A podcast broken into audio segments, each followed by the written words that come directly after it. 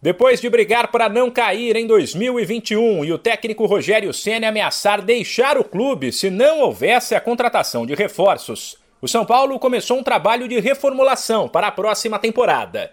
Não se sabe ao certo quantos nomes serão contratados, talvez cinco ou seis, mas há uma lista com 36 opções aprovadas pela comissão técnica. São jogadores indicados pelo departamento de futebol, independentemente de quanto custam. Alguns são apontados como as primeiras opções para cada setor.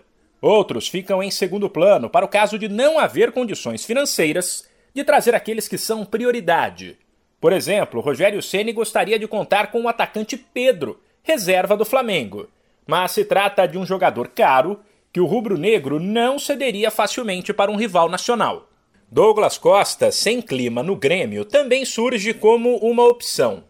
Depois, não apenas de Rogério Ceni, mas também de Murici Ramalho, hoje dirigente, quase deixar o clube, a diretoria prometeu trazer reforços, mesmo com uma dívida alta, acima de 600 milhões de reais.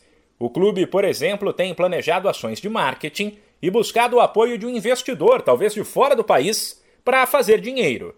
Tentar contratações por empréstimo ou propor trocas a outros clubes também está nos planos e existe uma outra lista com nomes como Vitor Bueno e Pablo, com atletas que podem ser envolvidos em negociações e deixar o clube.